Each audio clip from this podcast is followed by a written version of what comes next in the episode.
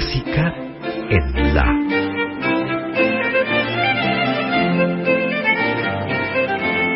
Idea y conducción, Margarita Celarayán.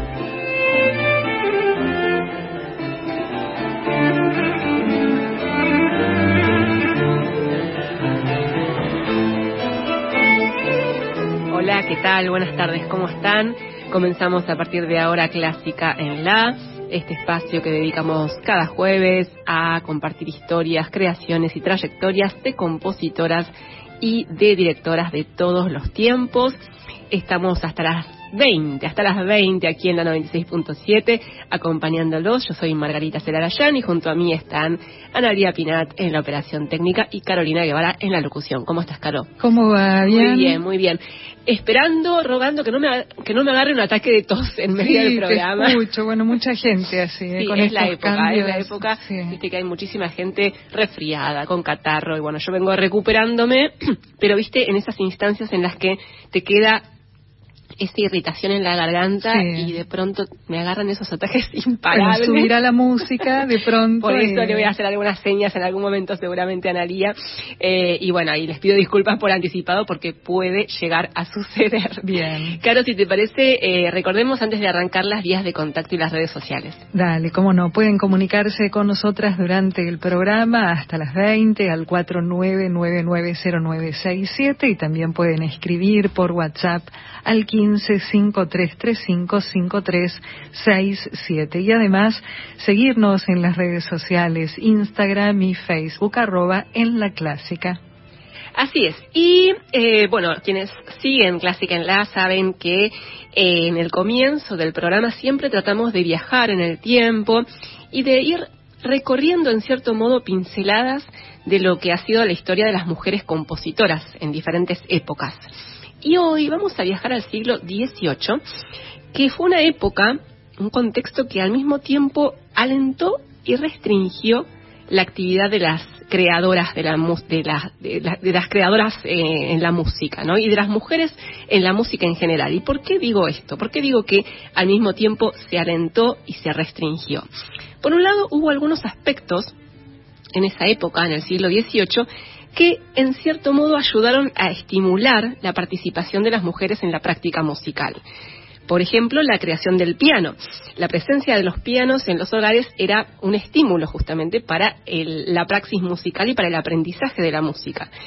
Y por otro lado, otro aspecto que en la época ayudó a estimular la participación de las mujeres en, el quehacer musical fue el, el desarrollo del lead, de la canción de cámara, sobre todo en Alemania. ¿Por qué? Porque eh, la canción de cámara era parte de un ritual de la música compartida, ¿no? En, las familias, en el seno de las familias de la, de la- de la burguesía, ¿no? En los actuales territorios de Alemania y Austria particularmente. Hacia fines del siglo XVIII hay registros de la existencia de mujeres en las áreas más variadas del quehacer musical. Hubo cantantes, clavicinistas, pianistas, violinistas, editoras, empresarias, maestras de música y también compositoras. Y hay documentación que prueba todo esto que les estoy diciendo, sobre todo en países como Francia, Italia, Inglaterra, Alemania y Austria. Y otro aspecto particular de lo que fue la actividad musical en el siglo XVIII es el surgimiento de los conciertos públicos y también la consolidación de los salones, que eran esas reuniones privadas con artistas, músicos, intelectuales, que en muchos casos fueron llevados adelante, impulsados por mujeres. Así que fue una época en la que las mujeres empezaron a tener una actividad más amplia, más diversa y si se quiere también más pública en el ámbito de lo que era la actividad musical, ¿no? En el siglo XVIII estamos hablando principalmente en Europa. Pero digo que hasta cierto punto fue así porque también en esta época, en el siglo XVIII, se consolidaron ciertos prejuicios, preconceptos con respecto a las capacidades intelectuales, sobre todo de, la- de las mujeres, ¿no? Recordemos que Jean-Jacques Rousseau, el famoso, el célebre filósofo, sostuvo por entonces que el rol de las mujeres estaba supeditado al bienestar de los hombres, ¿no? Que tenían que cuidarlos, quererlos, consolarlos, atenderlos. Y además, otro dato no menor, es que Rousseau afirmó que las mujeres carecían de sensibilidad artística y que eran incapaces de alcanzar la inspiración, ese fuego sagrado que impulsa la creación, ¿no?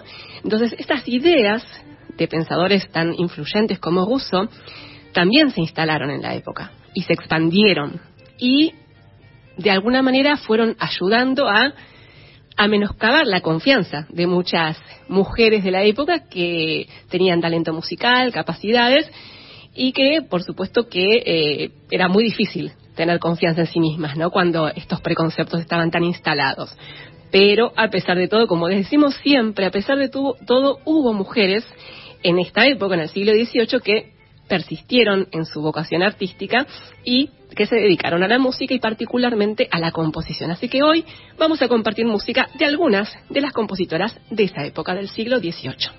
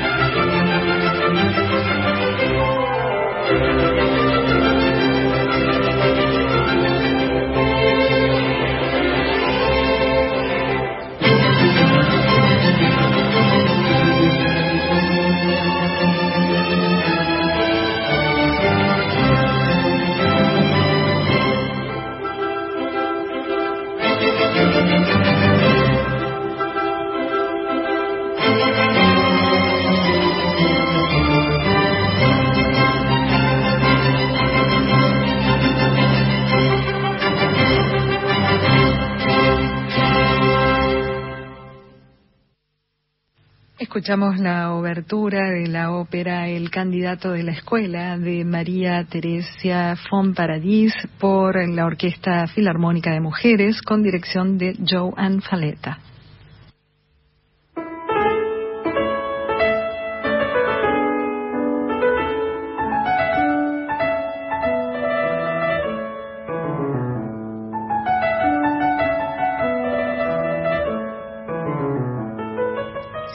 Vamos a dedicar eh, este primer tramo de Clásica en la de hoy a algunas compositoras del periodo clásico contemporáneas de Mozart, o sea, todas ellas nacidas hacia mediados del siglo XVIII. Y la primera de estas compositoras de las cuales vamos a compartir música hoy es María Teresia von Paradis, que nació en Viena tal vez cerca del año 1759, pero no se sabe con exactitud. Ella provenía de una familia influyente porque su padre era secretario imperial en la corte de la emperatriz María Teresa de Austria. Cuando tenía apenas tres años, María Teresa quedó ciega pero eso no le impidió desarrollar su talento para la música que era muy notable. De hecho, la propia emperatriz patrocinó los estudios musicales de la pequeña María Teresia. Dicen que uno de sus maestros fue nada menos que Antonio Salieri, que hoy solo es recordado como el rival de Mozart, ¿no? Gracias a, sobre todo a la película Amadeus, pero en su tiempo fue muy célebre como compositor y como maestro. Hacia la década de 1770, cuando tenía cerca de 20 años, María Teresia von Paradis empezó a presentarse como pianista y como cantante en salones y en conciertos privados en Viena. Parece que tenía un repertorio de decenas de sonatas y conciertos que, por supuesto, tocaba de memoria porque no era no vidente, ¿no? Y eh, era muy talentosa y ese talento despertó mucha admiración en la época, no solamente de los melómanos, sino también de otros artistas y compositores, como por ejemplo Salieri y Haydn, que le dedicaron además composiciones, especialmente a María Teresia. Durante un tiempo se creyó que, Mozart le había dedicado uno de sus conciertos para piano y orquesta, el número 18, pero parece que esa hipótesis quedó descartada hace unos años por algunos investigadores que detectaron algunas incompatibilidades en las fechas, así que eso parece que no sería cierto. Pero bueno, lo, lo, que sí es cierto es que María Teresia von Paradis fue muy valorada como pianista en la segunda mitad del siglo XVIII Hizo varias giras eh, por ciudades europeas, tocó en Frankfurt, en París, Londres, Ámsterdam. Conoció a Mozart, aunque no él no le dedicó esa obra, pero sí se conocieron. También conoció a otra figura influyente de la época, como Carl Philipp Emanuel Bach, eh, uno de los hijos, ¿no? Obviamente, de Johann Sebastian. Tocó ante el rey Jorge III en Inglaterra. Y en medio de esas giras intensas de conciertos por Europa, también María Teresia se dedicó a componer de hecho, hacia 1789 ella empezó a abandonar de a poco su actividad como pianista y se dedicó con más tiempo a la composición. Escribió sobre todo obras para piano, pero también canciones, óperas, cantatas, pero en los primeros años del siglo XIX terminó abandonando la composición después del fracaso de una de sus óperas. Eso fue algo que la desalentó bastante, así que por eso terminó eh, dejando la composición. Y en sus últimos años se dedicó a enseñar y de hecho fundó una escuela de música que eh, destinó principalmente a mujeres, a niñas y en particular a niñas no videntes como ella misma, ¿no? Y hay muy pocas obras de María Teresia von Paradis que se conservan actualmente y hay una curiosidad realmente al respecto y es que la obra más difundida y más conocida de ella no sería de ella. Es lo que hoy diríamos un fake. Mira. es la siciliana, siciliana. Es una obra para una pieza para violín y piano que también eh, se ha tocado en transcripciones, por ejemplo, para cello y piano pero no es de ella aparentemente. Parece que la escribió un músico estadounidense de principios del siglo XX, Samuel Duskin, que él decía que la había descubierto, que había encontrado la partitura y que la había transcripto, había hecho un arreglo eh, para violín y piano, pero en realidad parece que en realidad la escribió él. La hizo pasar como una obra de María Teresia Pomparadís, pero en realidad no la escribió María Teresia, sino que la escribió este compositor eh, estadounidense del siglo XX. Parece que la escribió basándose en una sonata para violín y piano de Carl Maria von Weber. Así que eh, es realmente una decepción eso, ¿no? Que la única obra eh, que haya circulado, que se ha grabado, que de hecho hay muchos violinistas muy notables que la han tocado, no es de María Teresia von Paradis. De hecho, bueno, el lenguaje es bastante diferente al, lenguaje de las obras de María Teresia, ¿no? Como, como la obertura que escuchamos eh, reciente, una de sus óperas. Pero bueno, hay muy pocas eh, obras, como les decía, que se conservan, ah, que se supone que realmente fueron escritas por ella.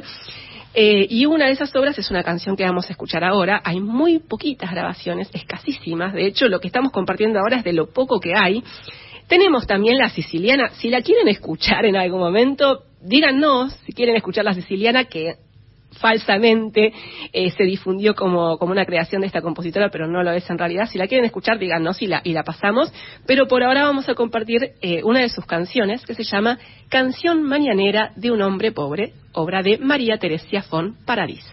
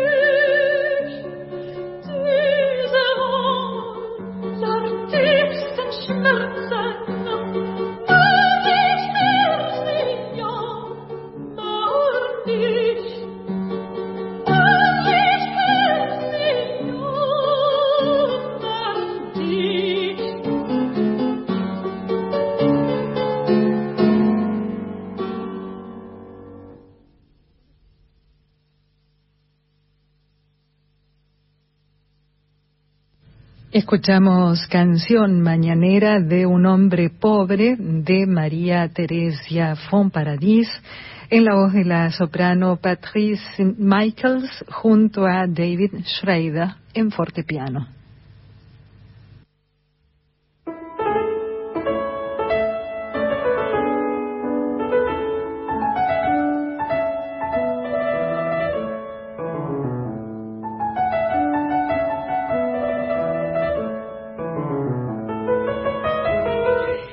En esta primera hora de Clásica en la compartiendo obras de compositoras del periodo clásico, todas ellas nacidas a mediados del siglo XIX. Y nuestra siguiente compositora es Corona Schröter, que nació en 1751 en Guben, por entonces el Sacro Imperio Germánico, hoy Alemania, y ella pertenecía a una familia de músicos, tenía cuatro hermanos y todos se dedicaron a la música. Corona empezó sus, eh, sus, primeras actuaciones en público como cantante en Leipzig hacia el año 1764. Era muy jovencita, tenía 13 años. Y al mismo tiempo, con, con, su padre, que era oboísta, y con sus hermanos, que como les dije eran todos músicos, hicieron giras de conciertos por Inglaterra y por Holanda. Y en Leipzig, Corona asistió a una escuela de canto muy prestigiosa que había sido fundada por Johann Adam Hiller, que es un compositor hoy desconocido, pero que fue pionero de la ópera en Alemania. y eh, Corona se formó entonces como cantante y tuvo una actividad muy importante como cantante en su juventud y también como actriz. Parece que el que estaba fascinado con ella fue Goethe, el, escritor, el gran autor eh, alemán. Y, de hecho, por recomendación de Goethe, Corona Schröter fue invitada a actuar en la corte de Weimar hacia el año 1776. Por entonces ella tenía 25 años aproximadamente y ya no podía seguir cantando, porque según algunas fuentes, su voz se deterioró muy pronto y seguramente por eso terminó dedicándose eh, esencialmente a la, actuación, ¿no? Fue amiga de, personajes muy célebres, el mismísimo Goethe, por ejemplo, y también de Friedrich Schiller. Y de hecho actuó en algunas obras de, de, Goethe en la época. Parece que él estuvo muy enamorado de ella y se sabe que no fue el único. Era una mujer realmente fascinante, pero eh, después de unos años de dedicarse, como les decía, a la actuación, terminó dejando el escenario y dedicándose a la enseñanza del canto y de la actuación. Y también se dedicó a la pintura. O sea que era una mujer de talentos artísticos de lo más diversos. Y además de todo esto que les estoy contando, de su actividad como cantante y como actriz y de su afición por la pintura, además fue compositora y en 1786 y 1794, en esos dos años, Corona Schröter publicó dos colecciones de canciones de Lieder. Parece que también compuso otras obras, todas vocales, pero lo cierto es que no se conservan esas composiciones. También escribió una, una autobiografía que también se perdió. Aparentemente, por lo que pude indagar, ella le entregó el manuscrito a Goethe, pero no se conservó ni el manuscrito de su autobiografía ni su correspondencia. Así que hay muchísimo de la vida de Corona Schröter que debe haber sido fascinante, porque si ella escribió sus memorias debe haber sido porque mm. realmente debe haber tenido una vida muy interesante, pero no lo sabemos y el grueso de la información estaba ahí seguramente, ¿no? En, esas memorias, en esa autobiografía de esta artista de la segunda mitad del siglo XVIII, de la cual se pudo reconstruir algo a propósito de su vida a partir de testimonios de terceros, ¿no? De, personajes que la conocieron, de, testigos de la época que la pudieron ver actuar, que supieron de su actividad, y eso es eh, todo lo que se sabe actualmente de Corona Schröter. Y de sus obras, eh, se conservan, como les decía, algunas de sus canciones y un puñado de ellas, muy poquitas, se han grabado. Así que vamos a escuchar dos de esas canciones, que son El König, el rey de los elfos, sobre texto de Goethe. De hecho, parece que a Goethe le habían, eh, perdón, no, este, sí, a Goethe le había encantado esta versión que hizo Corona Schröter de esta musicalización de su, de su poema. Y otra de las canciones que vamos a escuchar se llama Nuestro triste destino es que los hombres nos atormenten. Así que escuchemos estas dos canciones de Corona Schröter.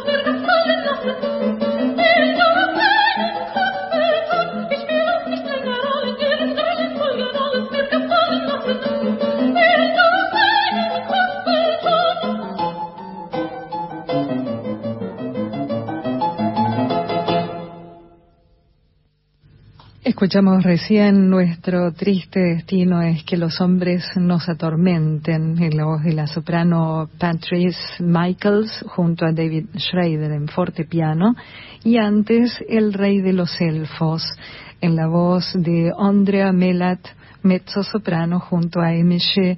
Virac al piano, dos canciones de Corona Schrota.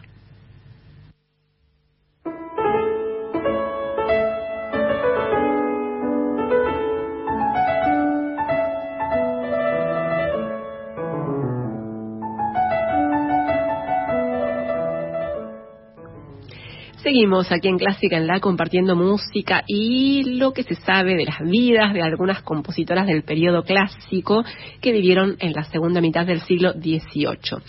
Y la compositora con la cual vamos a completar este recorrido de la primera hora de Clásica en la de hoy es tal vez la, más conocida, dentro de lo poco que se conoce de ellas, ¿no? Pero la más conocida de las compositoras de este periodo, la que tuvo actividad más extensa como creadora, que fue Marianne von Martínez. Antes de contarles algo más sobre ella, vamos a escuchar algo de su música.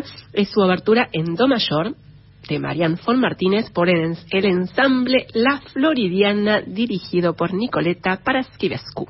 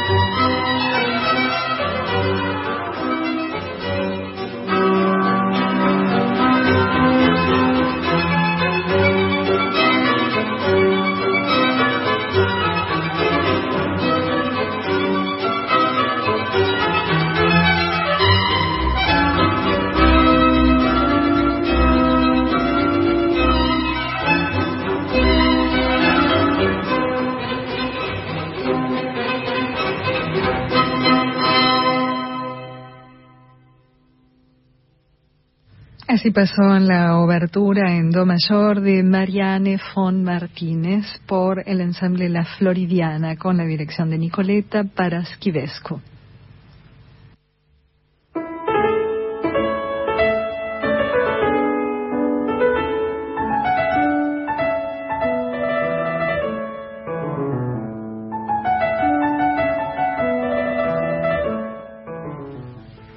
Mariana Martínez, después conocida como Marianne von Martínez, fue compositora y también cantante y clavecinista en las últimas décadas del siglo XVIII. Ella nació en Viena en 1744 y el padre era napolitano, se llamaba Nicolò Martínez. Es probable por eso, por el apellido, que haya sido descendiente de españoles.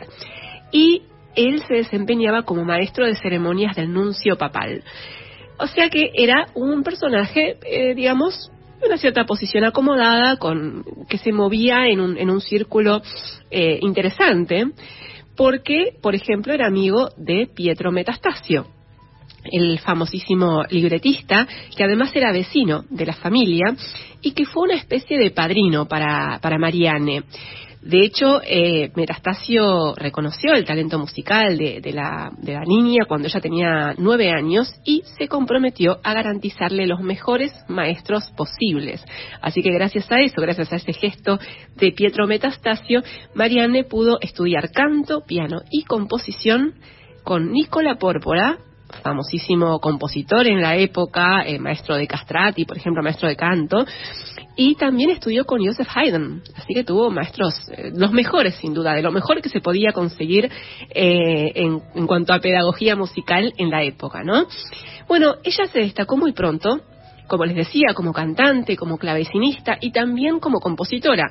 Cuando tenía 16 años, en 1761, una misa escrita por ella se interpretó en la iglesia de la corte. Y en esa misma corte, Marianne eh, mostró su talento y despertó la admiración hasta de la emperatriz, María Teresa. Y en los años siguientes, eh, Marianne von Martínez fue ganando un prestigio como, como artista musical, ¿no? En todas estas diversas eh, disciplinas, como intérprete, como cantante, como, como compositora. Y ese prestigio traspasó las, las, las fronteras de su Viena natal. Ella nunca salió de Viena, nunca viajó, pero se fue, digamos, corriendo la voz, se fue conociendo eh, el talento y el, prestigio de Marianne. Y, por ejemplo, una prueba de eso es que cuando ella tenía 25 años, algunas de sus obras se interpretaron en Nápoles y un poco más tarde, en 1773, fue admitida como miembro honorario de la prestigiosa Academia Filarmónica de Bolonia. Digo, son indicios de que eh, el conocimiento sobre la, actividad y la existencia y el talento de Marianne fue eh, traspasando las fronteras, digamos, ¿no? Bueno, Pietro Metastasio, les decía, fue una figura muy importante en la formación musical de esta compositora y también en, su vida personal. De hecho, cuando, cuando Metastasio murió en 1782, ella fue su heredera de, de varios de sus bienes, entre ellos, por ejemplo, su clave y su biblioteca personal. Así que por esa, por esa época, hacia fines eh, del siglo XVIII, podemos decir que Marianne von Martínez gozaba de una posición privilegiada, ¿no? sin apuros económicos, y eso le permitió dedicarse con, con profundidad al estudio, siguió formándose, eh, digamos, más allá de lo que eran sus años de juventud, y también se pudo dedicar plenamente a la composición. Pero además, se dedicó a, hacer una contribución, en cierto modo, al impulso de la vida musical de Viena, eh, en una época en la que, eh, les decía hace un rato, se, produjo el auge no solamente de los conciertos públicos, sino también de los conciertos en residencias privadas. ¿no? de los salones.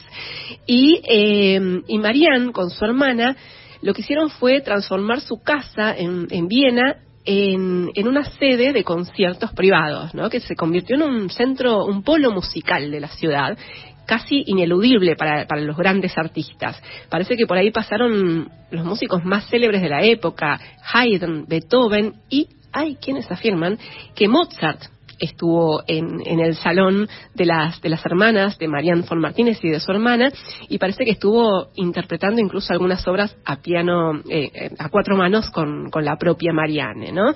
Pero bueno, esas son cosas que, que, que, se dicen, pero no está tampoco del todo comprobado. Pero es lindo creerlo, la verdad que es, es una, es una linda imagen. Bueno, aparentemente hacia 1790 Marianne von Martínez dejó de componer y eh, desde, desde, ese momento se dedicó esencialmente a, impulsar estas veladas musicales en su casa y también a dar clases de canto. Eh, de hecho, tuvo algunos, algunos alumnos muy, muy notables como cantantes. Y bueno, falleció en 1812 cuando tenía 68 años. Y como compositora, Marianne von Martínez dejó más de 200 obras. Oratorios, misas, motetes, cantatas, una sinfonía, conciertos, sonatas para teclado.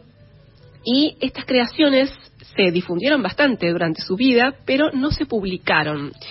Y eh, como sucedió con tantas otras compositoras, tuvieron que pasar muchos años para que eh, algunas de estas obras pudieran rescatarse, recuperarse e interpretarse ya en tiempos modernos, ¿no? Y entre las obras de Marianne von Martínez que se han grabado está la que vamos a escuchar ahora, que es una cantata que se llama La Tempestad. Escuchemos esta obra de Marianne von Martínez.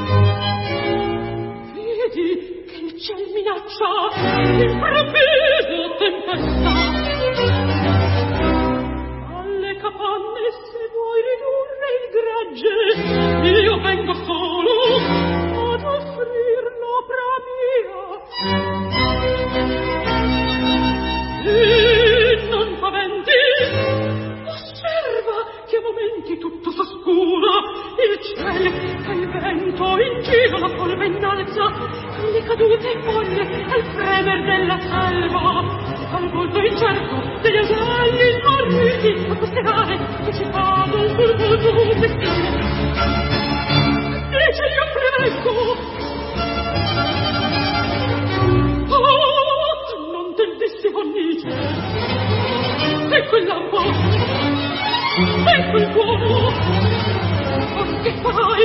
Vieni, scendi dove vuoi. Non è più tempo di pensare alla grezza.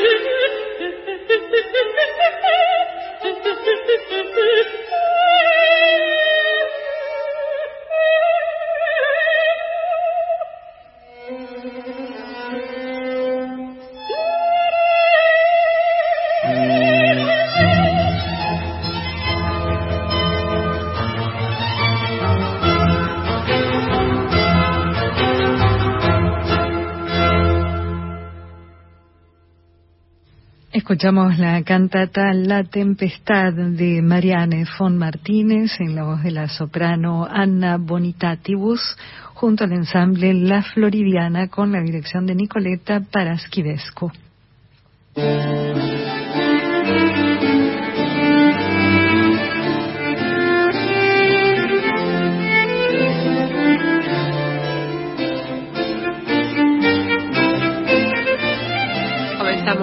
Segunda y última hora de Clásica en La, compartiendo historias, creaciones, actividades de compositoras y de directoras de todos los tiempos. Hasta las 20 estamos aquí en vivo en la 96.7 y antes de seguir, eh, Caro, si te parece, recordemos las vías de contacto y las redes sociales del programa. Dale, como no, pueden comunicarse con nosotras durante el programa, es decir, hasta las 20 al 49990967 o bien escribir a través de WhatsApp al 1553355367. Nos pueden seguir en redes sociales, Instagram y Facebook, arroba en la clásica y les recordamos que cada programa está disponible en formato podcast para poder ser escuchado en cualquier momento y en el dispositivo que tengan a mano. Todos los programas desde comienzos de 2021 están disponibles en plataformas digitales y nos pueden buscar en Spotify y en iTunes como podcast clásica en la. Así es, y vamos a agradecer a oyentes que se han comunicado con nosotras, a Luis Raúl de Olivos y a Luis Quintana, los Luises, que nos eh, llamaron y también nos escribieron, así que gracias a ambos eh, por sus mensajes. Les recordamos que si quieren llamar por teléfono, por favor les pedimos que lo hagan mientras suena la música. Y eh, vamos a dedicar el comienzo de esta segunda hora de Clásica en la a un aniversario. hace algunas semanas que venimos tomando algunas, algunas efemérides que nos resultan interesantes porque nos permitan, nos permiten, perdón, eh, tomar algunas figuras que tal vez de otro modo no las tomaríamos, ¿no? Y de hecho, esta efeméride eh, nos permite compartir música de una compositora que nunca antes habíamos traído a Clásica en la. Está en la lista de las compositoras pendientes, pero nunca antes habíamos compartido música de ella. Es Margaret Bonds. Eh, que fue una compositora estadounidense afroamericana que vivió entre 1913 y 1972. Y en el día de ayer, 26 de abril, se, se cumplió un aniversario de su fallecimiento, que fue en el año 1972. Así que esta efeméride es una ocasión para traer la música y también algo de la, de la historia de esta compositora afroamericana. Pero antes de contarles un poquito sobre su vida, vamos a escuchar algo de su música y es el final eh, de, su credo para coro y orquesta. Eh, es un movimiento que tiene un nombre que se llama Cree en la Paciencia y lo escuchamos por el coro y la orquesta del Conservatorio de la Universidad de Missouri en Kansas, dirigida por Janaya Robinson. Es música de Margaret Bonds. Amen.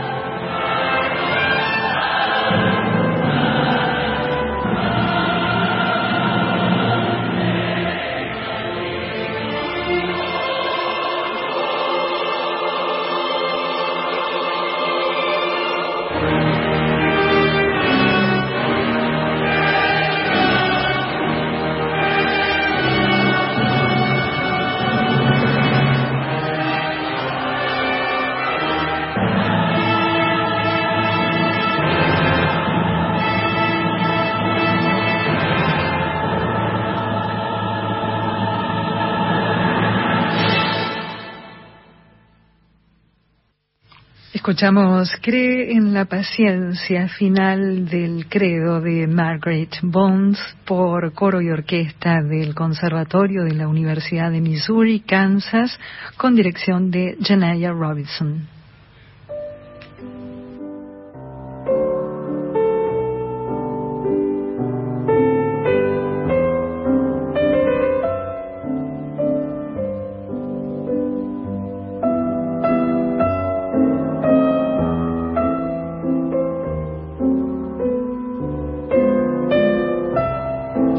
Seguimos aquí en Clásica en La y como les decía recién vamos a mm, compartir, eh, vamos a dedicarle en realidad este segmento del programa a Margaret Bonds porque ayer 26 de abril se cumplió un aniversario de su fallecimiento. Esta compositora estadounidense nació en Chicago en 1913 y pertenecía a una familia vinculada con lo que fue la comunidad de artistas y de intelectuales afroamericanos en su ciudad natal, ¿no? En Chicago. Fue una niña prodigio como pianista y estudió con su madre, que se llamaba Stella, que eh, formaba parte de la National Association of Negro Musicians, una asociación de músicos afroamericanos eh, en Estados Unidos. Y eh, Estela, la madre de nuestra compositora, convirtió el hogar familiar en una suerte de punto de encuentro, una especie de salón cultural por donde pasaron músicos, escritores, pintores, escultores de la comunidad afroamericana de, de Chicago. Y en ese entorno estimulante entonces creció la pequeña Margaret Bonds, que estudió armonía por un tiempo con una compositora cuyo nombre seguramente les debe resultar más familiar, que fue Florence Price, una pionera ¿no? entre los compositores afroamericanos. Después Margaret estudió composición en la Northwestern University y hacia el año 1932, cuando todavía no tenía 20 años, empezó a dar a conocer sus obras y también a ofrecer conciertos como pianista.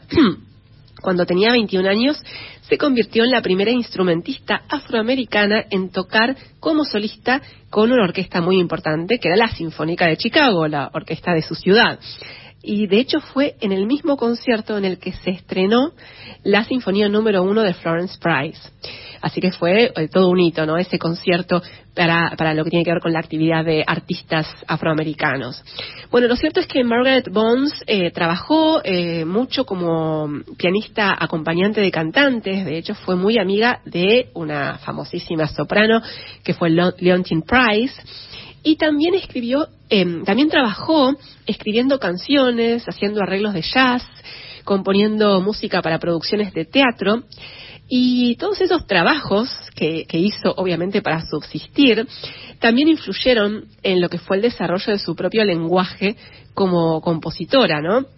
Su estilo se, se, caracteriza por melodías distintivas, por la riqueza y el color en las armonías, el uso de esquemas rítmicos elaborados, pero siempre dentro de la tonalidad y con una impronta posromántica, pero tomando también armonías, ritmos y matices del gospel, del blues, del jazz, o sea que eh, abrevando también en lo que tiene que ver con la tradición eh, de la música afroamericana. Y Margaret Bones también se involucró en la actividad política que eh, a mediados del siglo XX fue derivando en lo que fue el movimiento por los derechos civiles de los afroamericanos.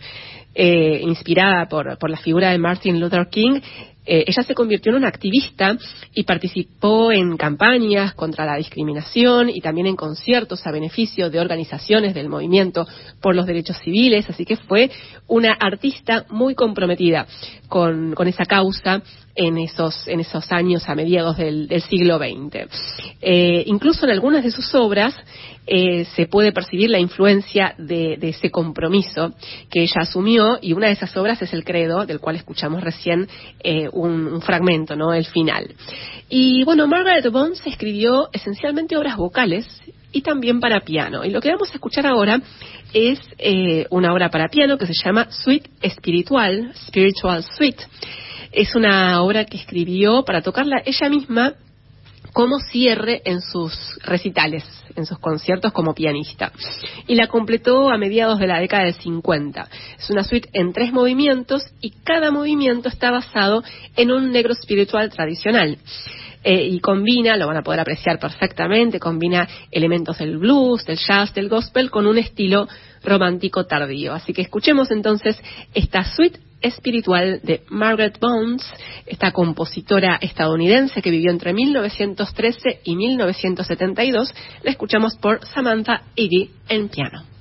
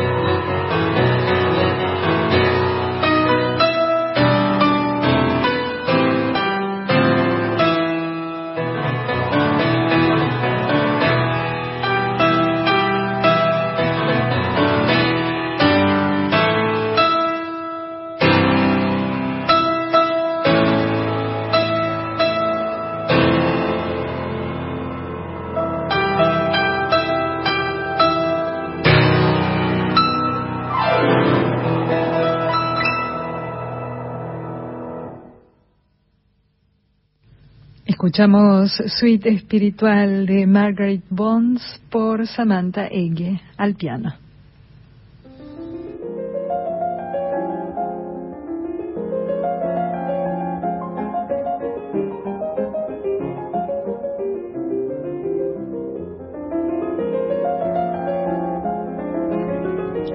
Y en Clásica en la siempre tratamos de ir y venir en el tiempo y por eso ahora venimos a la actualidad. Eh, siempre tratamos también de acercarles música de compositoras, de creadoras de la actualidad.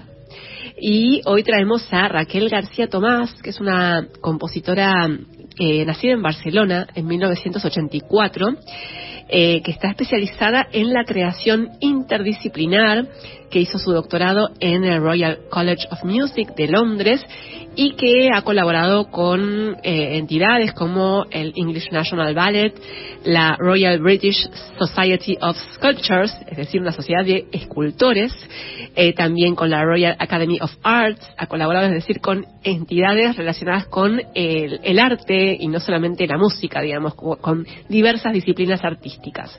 Y esta compositora, Raquel García Tomás, recibió en el año 2020 el Premio Nacional de Música en España en el rubro composición. Y el mes pasado estrenó una ópera en el Teatro del Liceu de, de, Barcelona y así se convirtió en la segunda compositora en presentar una ópera en este teatro tan prestigioso. Eh, su ópera se llama Alexina B y tuvo mucho éxito el mes pasado, en marzo pasado. Y la música de Raquel García Tomás eh, se ha interpretado en los últimos años en salas de concierto de diversas ciudades, incluyendo Buenos Aires y también Berlín, Budapest, Viena, Londres, El Cairo, así que es una muy prestigiosa compositora de la actualidad. Y lo que vamos a escuchar de ella es una obra breve, para cuarteto de cuerdas que compuso en 2008. Se llama Canción al Alba de Raquel García Tomás y la escuchamos por el cuarteto Eudora.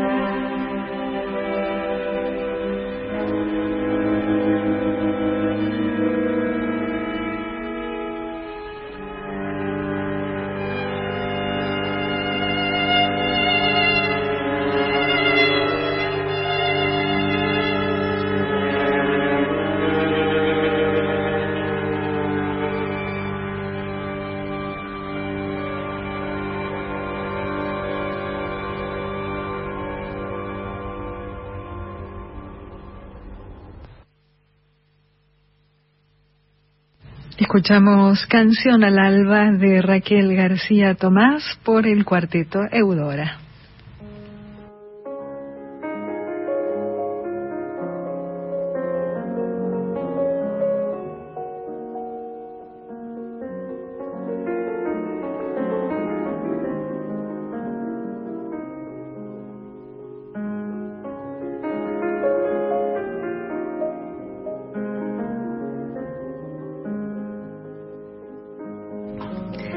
Estamos llegando al tramo final de Clásica en la de hoy. Le agradecemos a Anita de Almagro que nos llamó por teléfono y nos dejó saludos para todo el equipo y siempre nos dice que nos sigue y que le gusta mucho conocer sobre estas creadoras de diferentes momentos de la historia de la música, de las cuales no se conoce prácticamente nada en algunos casos o en otros se conoce muy poco. Así que gracias a Anita y gracias a, todos los oyentes que se han comunicado hoy con, con nosotras. Y en el tramo final nos vamos a dedicar a un nuevo lanzamiento discográfico, algo que también tratamos de hacer habitualmente en Clásica en La, es compartir justamente las nuevas grabaciones que se van editando de obras de compositoras que afortunadamente eh, cada vez eh, hay más eh, grabaciones y eso es algo que desde acá agradecemos muchísimo porque obviamente que sin esas grabaciones sería imposible hacer un programa de radio con música de compositoras. Y lo que tenemos hoy para compartir con ustedes es un álbum editado ahora en estos días por el sello alemán Hensel Hensler Classic, es un sello alemán muy prestigioso, que está dedicado este álbum a música de Johanna Müller-Hermann. Johanna Müller-Hermann, una compositora eh, que ya hemos traído a Classic Online en alguna ocasión con su historia y con su música, y ahora la traemos a, razón de, este álbum que se acaba de editar, que incluye dos obras de cámara de esta compositora, el quinteto con piano y la sonata para violín y piano. Antes de escuchar algo de la música, recordemos algo de la vida de Johanna Müller-Hermann, que nació en Viena en 1878 que era hija de un funcionario ministerial de alto rango y eh, por esa razón pudo acceder a una educación eh, muy, eh, muy digamos, de, de, muy buen nivel, que incluyó clases de música, algo que era bastante habitual en las familias burguesas de la época. Y cuando tenía 25 años, en 1893, Johanna Müller-Hermann se casó y, contrariamente a lo que podríamos imaginar, después de casarse, se pudo dedicar eh, con eh, plenitud, digamos, a su gran vocación que era eh, la música. Se dedicó a estudiar, tomó clases de piano, de teoría y de composición. Entre sus maestros tuvo, por ejemplo, a Alexander von Zemlinsky, nada menos, y hacia 1895 Johanna empezó a dar a conocer sus creaciones, publicó en ese año un ciclo de canciones y a partir de ese momento no dejó de componer. Y en sus creaciones abarcó los géneros más variados eh, escribió canciones, obras para piano, música de cámara, piezas también para de gran formato, ¿no? Para coro y orquesta, por ejemplo. Y eh, es muy poco después lo que se sabe de Johanna Müller-Hermann eh, ya en el siglo XX, ¿no? Porque falleció en el año 1941, así que de esas décadas del siglo XX ya se sabe poco sobre su actividad. Solo sabemos que algunas de sus obras se interpretaron en, en salas de concierto importantes como el Musikverein de Viena, nada menos, y otro dato que se sabe es que eh, ya en el siglo XX se desempeñó como profesora de teoría musical en el Conservatorio de Nueva Viena. Y eh, les decía, Johanna Müller-Hartmann falleció en 1941 a los 63 años. Y eh, vamos a compartir entonces algo de este nuevo álbum que incluye obras de cámara de esta compositora austríaca y lo que vamos a compartir para comenzar es el cuarto movimiento de su quinteto con piano opus 31, obra de Johanna Müller-Hartmann. Después Caro les va a decir en detalle quiénes son los intérpretes, pero primero escuchemos este cuarto movimiento de su quinteto opus 31.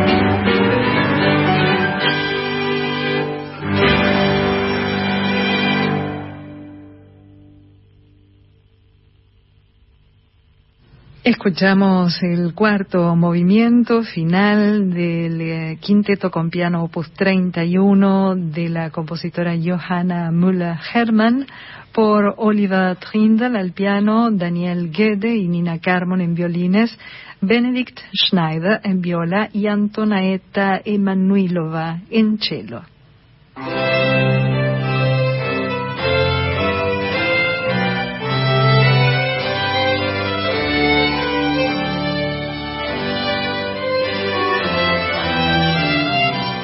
Y en estos últimos minutos vamos a compartir eh, otro mm, momento de este álbum, otra pieza de este álbum de Johanna Müller-Hermann que salió recientemente, el tercer movimiento de su sonata para violín y piano, opus 5. Daniel Gede en violín, Oliver Trindle al piano.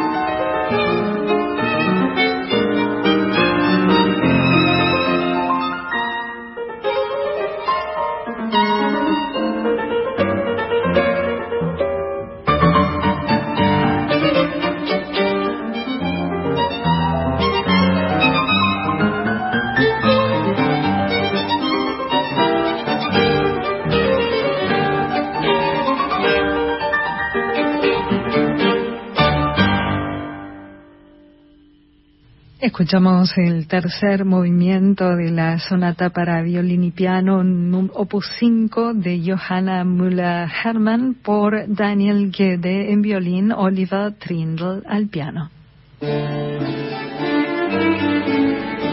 Llegamos al final de Clásica en la de hoy. Gracias Carolina Guevara por la compañía. Por favor, un placer. Gracias también a Laura Higa que nos acompañó como es habitual en la segunda hora en la operación técnica y muchísimas gracias a ustedes por la compañía de siempre. Nos volvemos a encontrar el próximo jueves a partir de las 18. Chao.